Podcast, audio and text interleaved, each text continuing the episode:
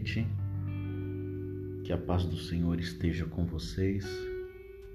Hoje começa o primeiro episódio de uma série de ministrações para abençoar a sua vida. Essas ministrações serão salvas na plataforma do Spotify, te possibilitando a ouvir em um melhor horário do seu dia talvez assim que chegou em casa, talvez indo trabalhar ou mesmo voltando. Mas que você permita que esta ministração seja ouvida, não porque sou eu que vos falo, mas sim porque Deus colocou algo no meu coração e gostaria de compartilhar, que de certa forma tende abençoar você também. Abra sua Bíblia, se possível. Se não for possível, somente me acompanhe. Salmos de número 23. O Senhor é meu pastor, nada me faltará. Deitar-me faz em verde espaço, Guia-me mansamente às águas tranquilas. Refrigera minha alma, guia-me pelas veredas da justiça por amor do seu nome. Ainda que eu andasse pelo vale da sombra da morte, não temeria mal algum, porque tu estás comigo. A tua vara e o teu cajado me consola. Prepara uma mesa perante mim na presença dos meus inimigos Unge minha cabeça com óleo e o meu cálice transborda. Certamente que bondade e a misericórdia do Senhor me seguirão todos os dias da minha vida e habitarei na casa do Senhor por longos dias. Salmo conhecido e gostaria de dividir com vocês, ouvinte, o que Deus colocou no meu coração. O salmista, em seu primeiro verso, ao meu ver e ao ver de quem lê e, simplesmente passa batido, quando não há uma meditação a respeito desses versos, pensamos que esses versos são simples. Mas na medida que clamamos a Deus e o Espírito Santo nos toca a nos atentar a respeito da palavra do Senhor, conseguimos enxergar coisas que talvez passou batido em outras vezes aonde lemos e meditamos a palavra de Deus. O Salmos de número 23 não é diferente. O salmista ele vai dar ênfase no início desse texto e dizer e afirmar aquilo que ele sente, aquilo que ele tem convicção. O interessante é que quando eu leio, estou lendo a respeito de algo que o salmista escreveu em um determinado momento da sua vida. Olha que interessante. Eu leio, creio e tomo posse daquilo que o salmista escreveu. Mas imagina e pense agora no salmista, quando não havia esse texto ainda. Quando houve inspiração naquele momento para ele escrever esse salmo. E é isso que eu fico pensando. E é isso que eu estou meditando e gostaria que você pensasse comigo. Não existia esse salmo e o salmista sentiu algo profundo, entendeu, compreendeu algo que lhe trouxe a inspiração pelo Espírito Santo de escrevê-lo. E ele diz: O Senhor é meu pastor quando eu leio a respeito de quem já escreveu, talvez não tenha o mesmo efeito de quem simplesmente foi tocado pela presença do Espírito Santo a escrever. E eu fiquei pensando no salmista escrever. E quando eu penso no salmista escrevendo, entendo que, por mais simples que as palavras sejam nesse salmo, ele colocou muita coisa além daquilo que a gente pode ver pelos nossos olhos naturais. Ele vai dizer: O Senhor é o meu pastor. Ele está afirmando que o Senhor é pastor dele. Logo em seguida, depois da vírgula, ele fala: Nada me faltará. O Senhor é meu pastor, nada me faltará. Ele coloca o Senhor, aquele que ele acredita como pastor. Quando ele coloca como pastor, ele se identifica como ovelha. Se pensarmos na palavra pastor hoje em dia, vamos imaginar um homem vestido de paletó, de gravata, dirigindo um culto em uma igreja. Só que se colocarmos a palavra pastor no tempo do salmista, logo vem à nossa mente um homem vestido um manto, com o um cajado na mão, administrando as suas ovelhas. Então, o salmista aqui, ele está se colocando no rebanho desse pastor. Ele está colocando uma marca sobre ele e quem tem domínio e poder sobre ele. Ele está dizendo, o Senhor, ele está determinando quem é. Ele está dizendo, o Senhor é o meu pastor. Vírgula, nada me faltará. Eu lendo esse verso por diversas vezes, entendo que o salmista está dizendo: Eu estou me colocando no seu rebanho. Ele não está mudando o pastor de lugar, aonde é, o pastor tem que atender às suas necessidades, mas sim ele está se colocando no rebanho desse pastor, automaticamente não tirando a autoridade do mesmo. Então, quando ele fala, o Senhor é o meu pastor, eu estou dizendo de uma forma mais simples, eu sou do seu time ele está dizendo que já há um pastoreio criado, já há uma autoridade colocada. Então ele está se colocando nesse time de ovelhas aonde já tem um pastor. E por isso a afirmação é clara e poderosa, que ele fala: nada me faltará. Mas onde onde, em qual local, em qual situação não vai faltar nada? No pastoreio do Senhor.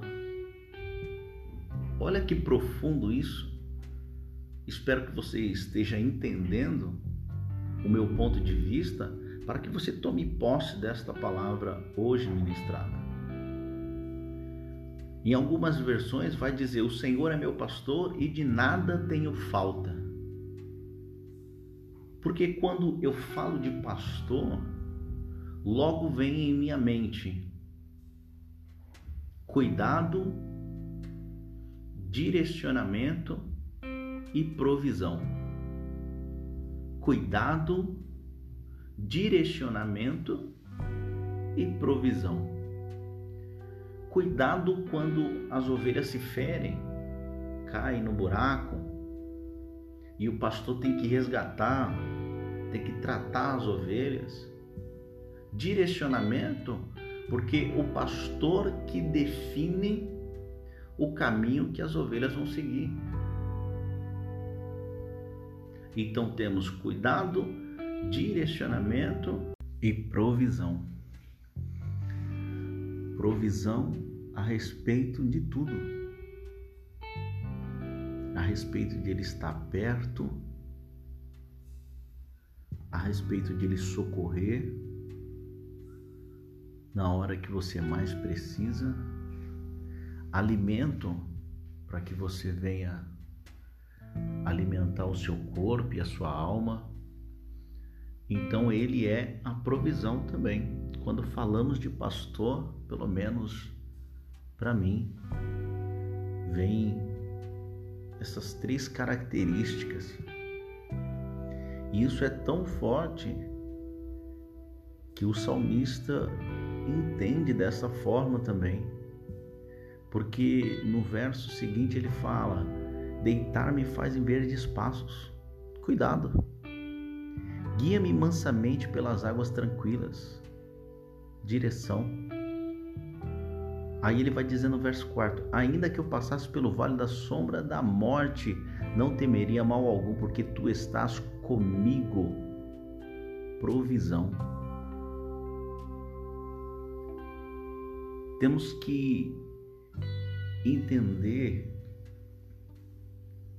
que se queremos uma vida aonde que não tenhamos falta de nada, essa vida não se baseia em enquadrar Jesus naquilo que eu quero ou naquilo que eu preciso.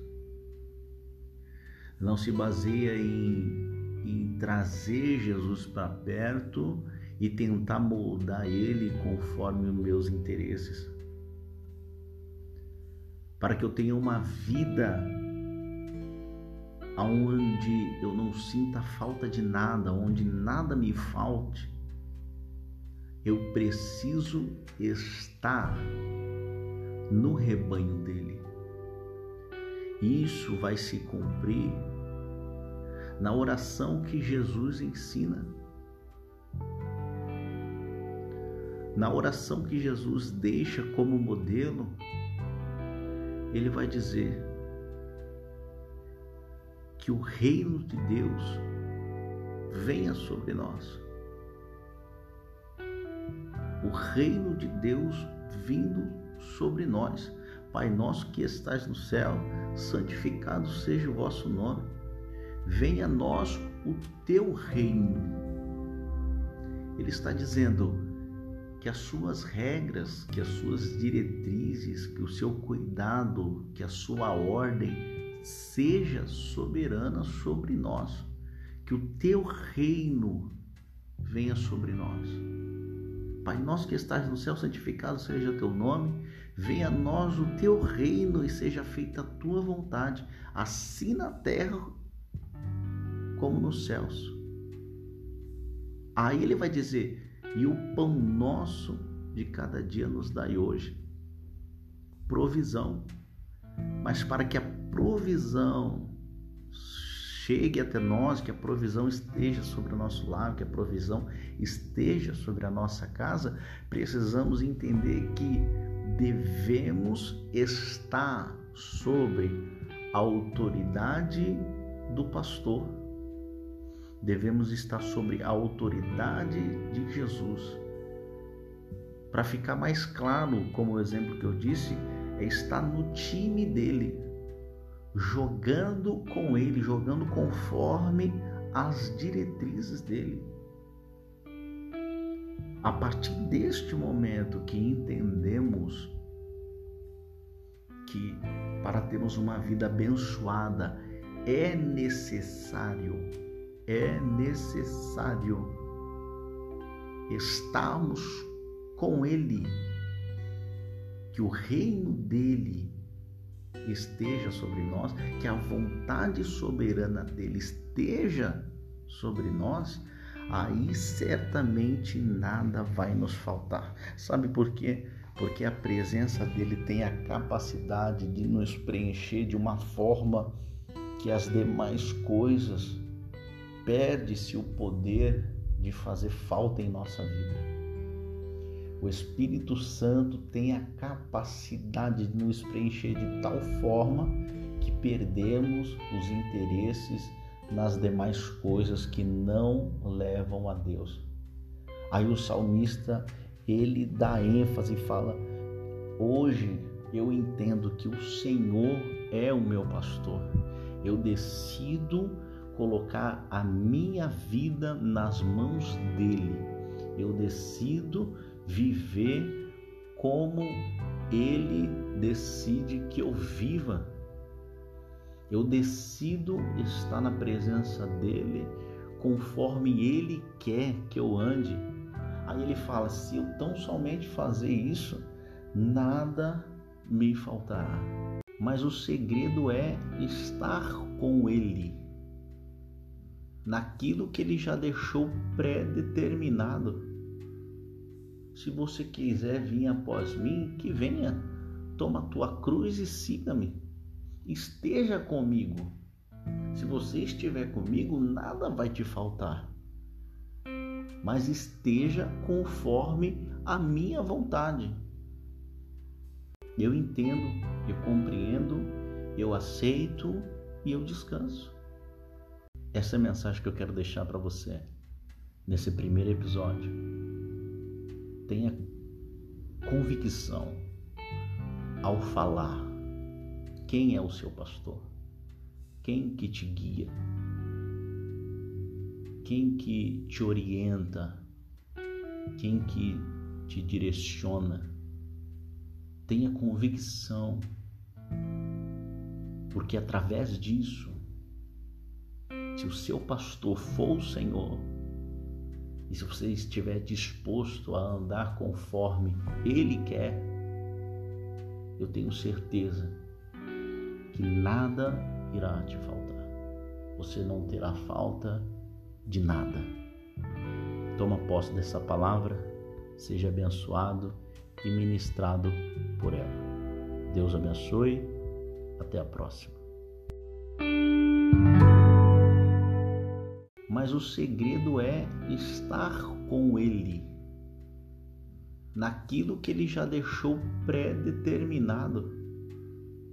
Se você quiser vir após mim, que venha, toma a tua cruz e siga-me. Esteja comigo. Se você estiver comigo, nada vai te faltar. Mas esteja conforme a minha vontade.